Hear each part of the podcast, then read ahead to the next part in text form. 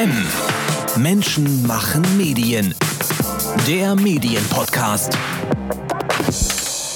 Es war Mitte März, als die Länder begannen, das öffentliche Leben in Deutschland herunterzufahren. Cafés, Bars, Restaurants, Fitnessstudios, Geschäfte und Schulen wurden geschlossen. Das ist nun neun Wochen her und noch immer lautet das Thema Nummer eins Corona, alternativ Covid-19 oder SARS-CoV-2. Schritt für Schritt fährt nun das Leben langsam wieder hoch, doch das Thema Nummer eins ist geblieben. Was bedeutet das für Medien? Wie hat es den Redaktionsalltag verändert und was davon wird bleiben? Und wie gerechtfertigt ist die Kritik an der Berichterstattung der Medien in Deutschland? Darüber sprechen wir heute mit Lorenz Marold. Er ist der Chefredakteur der Tageszeitung Der Tagesspiegel in Berlin. Willkommen zu M, dem Medienpodcast mit Danilo Höpfner. Der Coronavirus hat auch unsere Arbeitsweise ein wenig verändert. Wir führen das Gespräch daher heute nicht wie sonst von Angesicht zu Angesicht, sondern online, daher mit etwas unterschiedlicher Tonqualität. Wir bitten das zu entschuldigen. Herr Marold, ich erreiche Sie zu Hause im Homeoffice. Wie geht's Ihnen dort? Auch eigentlich habe ich mich ganz gut eingerichtet. Am Anfang war es ein bisschen ruppig, weil ich darauf überhaupt nicht eingestellt bin. Ähm, ich habe dann irgendwann abends mal meinen, äh, meinen meinen Stuhl aus dem Büro geholt, damit ich hier nicht ähm, an Rückenschmerzen verende. Aber inzwischen geht es ganz gut. Wir haben relativ ähm, schnell die ganze Redaktion umgestellt auf äh, Teams-Konferenzen vor allen Dingen. Wir haben durch die IT bei uns, die das sehr, sehr schnell und gut vorbereitet hatte, äh, auch die Möglichkeit von außen sehr bequem über VPN äh, zuzugreifen. Wir können Seiten bauen von außen. Das funktioniert eigentlich inzwischen sehr, sehr gut. Wie muss ich mir das vorstellen? Redaktionsmanagement in Krisenzeiten, das noch vom Homeoffice aus. Die Themen jenseits Covid-19 wurden in den Nachrichtenmedien ja weitgehend nach hinten gedrängt, auch im Tagesspiegel. Wie haben Sie das gesteigerte Interesse Ihrer Leser am Thema intern organisiert? Haben Sie eine Corona-Redaktion aufgebaut und Ressourcen aus anderen Redaktionen dafür abgezogen? Äh, das haben wir eigentlich nicht gemacht, obwohl wir natürlich das ganze ähm, das ganze Angebot, äh, was wir haben, ist ja durchwirkt ähm, mit Corona-Themen, egal in welchem Ressort. Wir haben nur das Glück, dass wir ohnehin eine sehr, sehr starke pardon, Wissenschaftsredaktion haben, äh, die mit drei festangestellten Experten zufällig auch, was, äh, was die biologischen Themen betrifft, besetzt ist. Ein sehr gutes Netz haben, auch von freien Mitarbeiterinnen und Mitarbeitern auf dem Feld. Insofern mussten wir da gar nicht sehr viel umstellen, also was das Expertenwissen betrifft. Und da wir ohnehin eine sehr starke Politik- und Berlin-Redaktion haben, auf die es jetzt auch ganz besonders ankam, äh, waren wir da eigentlich ganz gut vorbereitet. Ähm, auch auf einen solchen Fall, auf den man sich eigentlich konkret gar nicht vorbereiten kann, weil man ja nicht genau wusste, was da auf einen zukommt. Sie haben gerade gesagt, dass Sie über das Expertenwissen verfügen in Ihren Redaktionen. Das ist ja eher selten an der Stelle. Also große Redaktionen haben zwar in der Regel alle sehr gut ausgebildete Redakteure und Mitarbeiter in ihren Ressorts, die sich bestens auskennen in Geschichte, Politik, Kunst, international und natürlich auch Wissenschaftsjournalisten. Nur Virologie und Infektiologie gehörten bisher ja eher seltener dazu. Sind wir hier in einer Situation, in der die Medien, ähnlich wie die Politik letztlich auch, aufgrund der fehlenden eigenen Sachkenntnis doch zu stark auf die wenigen Experten angewiesen waren und sind? Ähm, ich teile diese Kritik nicht so ganz. Ähm, natürlich sind ähm, Gespräche mit Experten ähm, ganz normal in Zeitungsredaktionen, in denen wir natürlich alle immer darauf achten, dass wir für Spezialthemen auch Spezialisten in der Redaktion haben, die aber natürlich ihr eigenes Netzwerk haben. Das heißt also immer auch schon mit Expertinnen, Experten sprechen, ähm, um ihre Artikel zu recherchieren. Und äh, wir sind es natürlich gewohnt, immer schon, uns nicht auf einen Experten zu verlassen, sondern äh, zu versuchen, mit möglichst vielen zu sprechen, weil natürlich jeder, der recherchiert, weiß, äh, dass nach jedem Telefonat man immer wieder noch ein bisschen schlauer ist oder vielleicht auch ähm, einen neuen Zweifel bekommen hat, äh, der Einfluss auf die eigene Arbeit hat. Insofern ist in dieser Außergewöhnlichkeit ähm, das Normale äh, eigentlich das Interessante. Und das funktioniert eben sehr, sehr gut, finde ich, aus unserer Sicht. Ich sehe es eigentlich auch bei vielen anderen Redaktionen, dass genau das gut funktioniert. Also Experten befragen, noch einen Experten befragen, eigene Zweifel formulieren und nochmal nachfragen. Ähm, das hat eigentlich, finde ich, weitgehend auch in der Corona-Krise gut funktioniert. Die Kritik an der Berichterstattung ist ja doch stellenweise recht heftig. So kritisierte der Medienwissenschaftler Ottfried Jarren im Fachdienst EPD Medien äh, die seit Wochen anhaltende Präsenz der stets gleichen Experten und Politiker, die als Krisenmanager präsentiert würden. Er geht da ziemlich weit. Er sagt, äh, so werde Bedrohung und exekutive Macht zugleich aufgebaut, was zu einem Zitat Systemjournalismus führe. Vor allem der NDR wird dabei angegriffen. Er geht sogar so weit, dem Norddeutschen Rundfunk eine besondere Form der Hofberichterstattung vorzuwerfen. Was halten Sie von dieser Kritik? Ja, ich glaube, also wenn man die Interviews mit äh, vor allen Dingen Professor Drosten im NDR-Podcast sich anhört, ähm, und äh, das ist natürlich auch ein bisschen Zeitbeschäftigung, dann stellt man schon fest, dass die Redaktion dort extrem gut sich vorbereitet auf diese Interviews, kritisch nachfragt und vor allen Dingen auch die ähm, veränderten Einsichten, die natürlich auch die Virologen jeden Tag neu gewinnen, ähm, auch immer wieder wägt und äh, auch mal nachfragt, ähm, warum sind bestimmte Einschätzungen anders äh, als in der Woche zuvor. Ich kann das so in dieser Absolutheit nicht teilen, ähm, finde auch, ähm, dass es eine Aufgabe der Medien in so einem Fall durchaus auch ist, aufzuklären ähm, über diejenigen, die pauschal ähm, bestimmte Dinge in Frage stellen oder kritisieren und eben genau hinzugucken, welche Kritik trifft und welche Kritik ist einfach nur pauschal und versucht irgendwelche Vorurteile zu bedienen, auf die andere gerne einspringen. Ich habe zum Beispiel nicht den Eindruck, dass ähm, die Virologen, Biologen oder auch nur Ärzte ähm, die Meinungen hatten, die deutlich abwichen äh, und noch immer abweichen von dem, ähm, was die Top-Experten, die sich tatsächlich nur mit Virologie beschäftigen, dazu sagen, dass die keinen Platz gefunden hätten. Man hat sich auseinandergesetzt mit deren Argumenten und ähm, die wurden natürlich auch zum Teil widerlegt und zum Teil auch wirklich zerlegt äh, und haben auch zum Teil eben äh, dazu geführt, dass sich manche Abweichende mit ihrer Meinung angegriffen fühlen. Aber das gehört eben zur Meinungsfreiheit auch dazu. Man hat ja nicht den Anspruch darauf, äh, dass die, dass die eigene Auffassung, Erkenntnis, Meinung äh, von allen geteilt wird. Ähm, es muss darüber berichtet werden und ich glaube, das ist weitgehend passiert. Es scheint inzwischen noch eine gewisse Corona-Müdigkeit eingetreten zu sein, was auch das Informationsbedürfnis äh, der Nutzer betrifft. Wie ist Ihre Erfahrung damit? Wie ist das Feedback der Leser? Also eine Sättigung in dem Sinne kann ich nicht feststellen. Wir haben natürlich wie fast alle anderen auch enorme Peaks gehabt in den Zugriffszahlen online ähm, vor allen Dingen auch auf, ähm, auf Infografiken, auf interaktive Grafiken, aber eben auch auf die Erklärstücke. Also wir haben unsere Fragen zu Corona von 30 auf 40 auf 50 auf bis zu 99 Fragen zu Corona ausgeweitet, immer wieder aktualisiert und äh, das ist immer wieder auch ähm, es ist eines der Stücke gewesen, auf das die Leute immer wieder neu und gerne zugreifen. Es ist in der Tat so, die Kurve flacht ein bisschen ab, aber es ist immer noch weit über Vorjahresniveau, wenn man die Vergleichsmonate nimmt.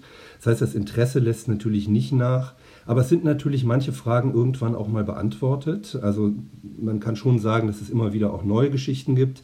Aber bestimmte grundsätzliche ähm, Fragen sind beantwortet und selbstverständlich lässt da dann auch ähm, das Interesse äh, an dem immer Gleichen etwas nach. Das muss man schon sagen. Aber ansonsten stelle ich schon fest, also auch was das, äh, was, was die Response betrifft. Also es melden sich ja sehr, sehr viele Leserinnen und Leser bei uns auf allen Kanälen. Das ist weiterhin sehr, sehr hoch. Die melden sich mit Kritik, mit Anregung, mit Lob, mit allem. Auch mit sehr viel Dank äh, dafür, dass eben sehr, sehr viel gemacht wird zu dem Thema. Ähm, wir versuchen möglichst viel davon zu beantworten, um eben auch zu signalisieren, dass das keine Einbahnstraße ist, äh, was wir da machen. Und ich glaube, das funktioniert im Wesentlichen ganz gut. Das Fernsehen ist ja für die meisten Deutschen in der Corona-Krise der wichtigste Informationskanal. Das geht auch aus verschiedenen Befragungen derzeit hervor. Online-Nachrichtenportale verlieren seit Beginn der Pandemie dagegen an Bedeutung. Auch das Vertrauen in Online-Medien ist gesunken. Und laut dem Corona Consumer Report von Apino informieren sich drei Viertel der Deutschen in den Fernsehnachrichten über die Pandemie und ihre Folgen. Und erstaunlich gering ist doch der Wert für Printmedien. Ganz am Ende, sogar nach dem Unterhaltungsmedium Radio, landet Print bei 16 Prozent. Wie erklären Sie sich diesen geringen Zuspruch? Ich kann das, äh, was unsere Zahlen betrifft, was unsere Online-Zahlen betrifft, vor allen Dingen überhaupt nicht äh, nachvollziehen. Ähm, auch unsere äh, Print-Abos sind gestiegen, vor allen Dingen die E-Paper-Abos. Insofern kann ich das nicht als, ähm, als allgemeinen Trend, äh, der auch für uns gilt, nachvollziehen. Auch wenn ich mir die anderen größeren äh, Nachrichtenanbieter anschaue, äh, die großen überregionalen Zeitungen, äh, da sieht das Bild ähnlich aus. Und ähm, insofern muss man vielleicht differenzieren, was eigentlich unter Online-Anbietern äh, verstanden wird. Dass die gedruckte Zeitung in so einer Zeit natürlich ein Problem hat, ähm, das ist völlig klar, das liegt ja auf der Hand, das hat auch was mit dem Tempo zu tun natürlich. Aber vor allen Dingen hat es natürlich was damit zu tun, dass wir das äh, äh, grundsätzlich äh, als, ähm, als äh, Phänomen ja sehen, dass äh, die, die Zugriffsraten, die Zustimmung für gedruckte äh, Printerzeugnisse nachlässt. Das hat sich durch Corona ähm, nur unwesentlich verändert in, in Bezug auf das E-Paper. Ansonsten ist der große Kanal online das ist der wichtigste, auch für alle anderen, ähm, die in seriösen Medien arbeiten. Insofern muss man sich das wirklich ganz, ganz, ganz genau anschauen, was da gemeint wird ähm, mit den Online-Medien. Hat es vielleicht auch etwas mit dem Medium an sich zu tun, dass man dem bewegten Bild doch mehr Vertrauen schenkt als dem geschriebenen Wort? Viele Verlage versuchen das zu kompensieren, indem sie immer stärker auch selbst in den Bewegtbildbereich investieren und eigene Videos online stellen. Wir machen da nicht sehr, sehr viel, was Video betrifft. Wir machen vor allen Dingen sehr viel, was, ähm, was Datenjournalismus betrifft. Ähm, das ist natürlich auch eine visualisierte Form des Journalismus äh, der etwas anderen Art ähm, und haben damit enorm viel Erfolg. Also das heißt, da bekommen wir sehr, sehr viele Zugriffe drauf, auch sehr viele Anregungen. Ähm, da haben wir auch natürlich sehr viel Veränderungen jeden Tag. Ähm, das ist ein ganz tolles neues Spielfeld. So neu ist es nicht mehr, aber jetzt in der, in der Krise auch ähm, lernen wir natürlich sehr viel dazu, was man überhaupt mit Datenjournalismus alles machen kann. Und das ist natürlich eine ganz andere Form als, äh, ich sag mal, ähm, die, die ähm, ständige Landshow, die auch große Zugriffe hat und äh, die auch ihre Berechtigung hat. Aber das ist natürlich auch dann wieder eine andere Form von Journalismus, den eben Fernsehen dann auch ganz besonders kann. Ähm, und ich glaube, dass sich ähm, die klassischen äh, früheren Printmedien, die heute im Wesentlichen Online-Medien sind, ähm, da sollten sich jetzt äh, die nicht drauf äh, auch noch kaprizieren. Wir tun das, was wir besonders gut können. Das Fernsehen macht das, was das Fernsehen besonders gut kann. Beides hat seine Berechtigung auf, auf die jeweils eigene Art und Weise. ARD-Programmdirektor Volker Harris sagte mal schon, schon weit vor der Corona-Krise, wenn es drauf ankommt, dann sind die Leute bei den Öffentlich-Rechtlichen. Hat er recht? So ein bisschen? Ähm, ich glaube schon, ähm, dass insgesamt größere Anbieter in einer solchen Krise profitieren, weil ihr Angebot einfach breiter ist. Ähm, das liegt natürlich daran, dass sie andere Möglichkeiten haben. Das gilt für die öffentlich-rechtlichen, das gilt natürlich auch für die großen, für die großen Zeitungsangebote, die einfach von der Ausstattung her einfach sehr viel besser sind und sehr viel flexibler und breiter auch reagieren können auf so eine Krise. Das macht sich natürlich bemerkbar. Ähm, bei kleineren Anbietern, die haben schon das Problem, ähm, dass sie ihre Geschichten dann relativ schnell auserzählt haben und Schwierigkeiten haben nachzulegen, alleine dadurch, dass, dass sie einfach weniger Journalistinnen und Journalisten am Start haben. Insofern ist das nachvollziehbar. Ich glaube auch, dass die öffentlich-rechtlichen insgesamt ziemlich guten Job gemacht haben. Natürlich ist es immer schwierig, das so pauschal zu sagen. Jeder findet immer irgendwo etwas, was nicht funktioniert. Aber der Zuspruch für die öffentlich-rechtlichen, äh, den haben sich die öffentlich-rechtlichen verdient, weil ich glaube eben genau, dass nicht dort eine Art von Staatsjournalismus oder Mainstream-Journalismus betrieben wurde. Wenn man genau hinschaut, ähm, sind da sehr viele Differenzen auch drin, sind sehr viele Zweifel durch Nachfragen geäußert worden. Insofern, wenn das so ist, ist es sehr verdient. Wir schauen nochmal zum Redaktionsmanagement. Redaktionskonferenzen oder auch Interviews, so wie wir es gerade führen, finden aktuell doch sehr oft per Telefon, per Zoom, per Skype oder andere Online-Plattformen statt. Und viele Chefetagen haben derzeit festgestellt, das könnte durchaus auch ein Modell für die Zeit nach Corona sein. Es ist effizient, es spart Zeit, es spart viel Geld. Wie werden Sie damit umgehen? Na, wir haben auch eine ganze Menge gelernt natürlich. Ähm, wir werden mit Sicherheit ähm, weniger Reisen in, in Zukunft ähm, zu Konferenzen, also da bin ich mir ziemlich sicher. Ähm, wir werden ähm, natürlich gerne auch wieder zurückkehren zu Konferenzen, wo wir uns, also zu physischen Konferenzen, wo wir uns gegenüber sind und auch immer die Gestik, die Mimik doch ein bisschen besser als nur über ein äh, Team- oder äh, Zoom-Konferenztool haben. Aber man muss auch sagen, es funktioniert viel, viel besser, als viele befürchtet haben. Äh, es ist eine ganz andere Frage von Disziplin. Also ähm, das, das ständige Hintergrundgeraschel und Klappern auf Tastaturen, was andere sehr, sehr nervt, ähm, das, das haben halt die meisten dann auch gelernt, wie man damit diszipliniert umgeht und dann funktioniert es gut. Man muss aber auch sagen, es ist eine andere Art von Herausforderung. Ich habe jetzt ähm, mehrere Jury-Sitzungen per Zoom-Konferenz hinter mir, zum Teil mehrtägig. Äh, das ist schon sehr, sehr anstrengend. Und äh, es ist eine andere Art von Anstrengung. Das wird wahrscheinlich ähm, nicht für jedes Zusammensein, für jede Zusammenkunft und Organisation in Zukunft zutreffen. Aber dass wir kurze Absprachen selbst innerhalb des Hauses durchaus per schnelle Teamkonferenz künftig machen werden, das halte ich für sehr wahrscheinlich, um eben auch Leute zuschalten zu können, die gerade unterwegs sind. Insofern äh, ein besseres Learning als diese Zeit, was den Umgang mit, mit, ähm, mit Technik und Tools betrifft, konnte man kaum haben. Wie geht's denn dem Tagesspiegel wirtschaftlich in der Krise? Werbeeinbrüche auf der einen Seite, wie man aus fast allen Medienhäusern hört, aber, das war ja auch gerade Ihr Hinweis, für einige Mediendienstleister geht es in der Corona-Krise durchaus aufwärts, zumindest was die Abozahlen angeht. Dickes Plus, vor allem bei den Streamingdiensten wie Netflix und Disney Plus, aber auch Verlage melden neue Abo-Abschlüsse. Der Burda Verlag etwa spricht von einem Plus von bis zu 40 Prozent bei Abo-Neuabschlüssen. Wie stark sind denn die klassischen Abozahlen beim Tagesspiegel die letzten Wochen gewachsen? Naja, das ist natürlich ein Effekt, äh, den, den alle spüren. Ähm, und wir spüren den auch. Äh, aber wir haben natürlich nicht die Möglichkeit äh, und andere auch nicht, die enormen Ausfälle, was die, was die Anzeigen betrifft, zu kompensieren. Das heißt, ich kenne eigentlich kein Unternehmen, ähm, das, in den, das in den klassischen Medien unterwegs ist, ähm, das unterm Strich ein Plus vermeldet. Also das äh, ist äh, das volle Gegenteil der Fall. Das ist wahrscheinlich die schwerste Krise, die ich in den 30 Jahren, die ich jetzt in dem Job bin, erlebt habe. Ähm, und ähm, wie man da rauskommt, ist noch längst nicht sicher. Insofern ist es ein, ist es ein starker wirtschaftlicher Kampf. Aber es ist eben auch eine enorm starke journalistische Zeit. Und das ist vielleicht auch nochmal der letzte äh, Schubs hin, diese, dieses alte Verhältnis, äh, dass die Anzeigenerlöse noch wichtiger waren als die Vertriebserlöse über die, ähm, über die Abos, dass sich das jetzt endgültig ähm, ins Gegenteil verkehrt hat. Der Trend ist schon lange da, das Abo wird immer wichtiger. Ähm, und die Anzeigenerlöse sind in den letzten Jahren gesunken. Jetzt sind sie quasi dramatisch weggebrochen. Das ist so schnell nicht zu kompensieren, wird aber mit Sicherheit auch zu Umbauten führen, auch was die Fokussierung betrifft, wie wir unser journalistisches Angebot vermarkten können. Okay, aber nochmal die Frage, wie konkret ist das Abo-Wachstum, vielleicht auch ganz speziell bei Print? Naja, das hatte ich ja eben schon angedeutet. Wir haben ein Plus bei den E-Papern ähm, die wir ja zusammen als, ähm, als Printauflage, das ist ja quasi das PDF der, ähm, der gedruckten Zeitung, ähm, da haben wir ein leichtes Plus. Das hatten wir allerdings die letzten Quartale in den letzten zwei Jahren auch schon.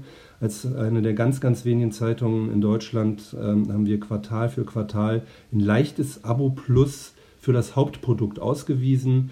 Wir haben andere Produkte wie Newsletter, wie den Checkpoint beispielsweise, die auch ein Abo-Modell haben oder unsere Backgrounds, wo wir überall steigende Zahlen haben. Aber ich möchte es nochmal sagen, das kompensiert im Moment nicht die dramatischen Verluste, die wir bei den Anzeigen haben. Die Tendenz, dass Wochenausgaben auf online digital verlagert werden, die gab es ja schon vor der Corona-Krise. Und ein Blick in die Strategien der Verlage hat ja oft auch gezeigt, dass man sich die Wochenausgaben gar nicht mehr in allzu langer Zukunft doch eher digital vorstellt. Äh, weniger gedruckt. Klassischen Print sah man dann eher bei den Freitags, bei den Wochenendausgaben. Auch dann mit längeren Stories, mit mehr Reportagen und mehr Lesezeit am Wochenende. Hat Corona im Tagesspiegel derartige Tendenzen vielleicht auch beschleunigt? Nein, eigentlich nicht. Ich halte das auch für viel zu früh, in Abgesang auf die gedruckte Zeitung ähm, zu singen, weil es immer noch ein viel zu großes Interesse daran gibt. Es ist immer noch so, ich habe es ja eben gesagt, was unsere Abozahlen auch betrifft, die steigen sogar noch. Ähm, ich glaube nicht, dass da Corona tatsächlich in der Kürze der Zeit, und das sind ja jetzt ähm, gerade mal sieben Wochen, dazu geführt hat, dass man sagt, man verabschiedet sich jetzt von der gedruckten Zeitung. Dafür gibt es überhaupt keinen Anlass. Aus unserer Sicht jedenfalls nicht. Dafür läuft die gedruckte Zeitung auch immer noch viel zu gut. Ähm, was aber richtig ist, die Vorteile des, des Online-Mediums, gerade auch in Bezug auf Datenjournalismus, auf Aktualität, die kann man in so einer Krise natürlich viel, viel besser ausspielen. Und das wird natürlich auch dazu führen, dass künftige Abo-Modelle äh, sehr stark, ähm, auch was Print betrifft, einen Online-Faktor haben, beziehungsweise das wird sich unter Umständen sogar umdrehen, dass man für Online-Abos die Printzeitung äh, dazu gibt. Aber dass der Tagesspiegel in absehbarer Zeit ähm, auf eine seiner sieben Ausgaben in der Woche verzichtet, das halte ich für sehr unwahrscheinlich. Herr Marold, zum Schluss. Der Tagesspiegel hat es in den letzten Wochen immer wieder geschafft, in der Diskussion um Beschränkungen und Lockerungen Schlagzeilen zu machen, zum Beispiel mit dem Interview mit Wolfgang Schäuble. Sein Zitat bei Ihnen im Blatt, nicht alles dürfe dem Schutz von Leben untergeordnet werden, war plötzlich Diskussionsgrundlage für ein ganzes Land und sogar darüber hinaus. Da habe ich mir die Frage gestellt, was ist eigentlich aus dem Plan des Tagesspiegel geworden, das überschaubare Berlin zu verlassen und im Konzert der großen bundesweiten Tageszeitungen mitzuspielen, zwischen FAZ, Süddeutsche und Taz etwa. Sind diese Ambitionen nun wieder gewachsen? Naja, die haben wir äh, nicht nur nicht verloren, sondern die haben wir weiter konzentriert verfolgt. Und wenn Sie sich die Argov-Zahlen anschauen, ähm, was, die, was die Zugriffe online betrifft, spielen wir ja da ganz vorne mit und jetzt in der Corona-Krise sogar sehr weit vorne. Wir haben immer jede Woche Interviews, die national zitiert werden. Ähm, also insofern haben wir da diesen Anspruch äh, weiter konsequent verfolgt. Und äh, das Interview, das Sie gerade ansprachen mit Wolfgang Schäuble, ist auch ein wunderbares Beispiel dafür, dass die generell, generelle Kritik, dass da ein Mainstream verbreitet wird ähm, von den Medien, äh, einfach nicht zutrifft. Weil Wolfgang Schäuble hat ja genau in die andere Richtung argumentiert, ähm, hat also einen Widerhaken reingesetzt in eine solche Diskussion. Und er weiß natürlich auch, ähm, dass wenn er ein solches Interview dem Tagesspiegel gibt, dass es die entsprechende Aufmerksamkeit ähm, bekommt. Das ist national zitiert worden in ARD, in der, in, den, in der Tagesschau, im Heute-Journal, bei Anne Will. Ähm, also das zeigt natürlich, dass auch das Interesse daran, äh, mit dem Tagesspiegel ins Gespräch zu kommen und eben solche Botschaften auch über, mit dem Tagesspiegel zu diskutieren oder über den Tagesspiegel zu transportieren, sehr, sehr groß ist nach wie vor. Lorenz Marold, Chefredakteur beim Tagesspiegel war das. Sofern Ihre tägliche Dosis an Corona-Meldungen hinter dem Vorhang noch nicht erreicht sein sollte, schauen Sie auf unsere Online-Meldungen. Die wöchentliche Serie Herkels Wochenrückblick von Günter Herkel beschäftigt sich aktuell mit Gewinnern und Verlierern der Branche und zeigt Ihnen unter anderem, wie viel kreatives Potenzial in einer Krise stecken kann. Danke fürs Zuhören. Weiterhin alles Gute, wünscht Danilo Höpfner. Das war M. Menschen machen Medien. Der Medienpodcast. Weitere Interviews, Reportagen und Dossiers aus der Medienwelt täglich neu unter mmm.verdi.de.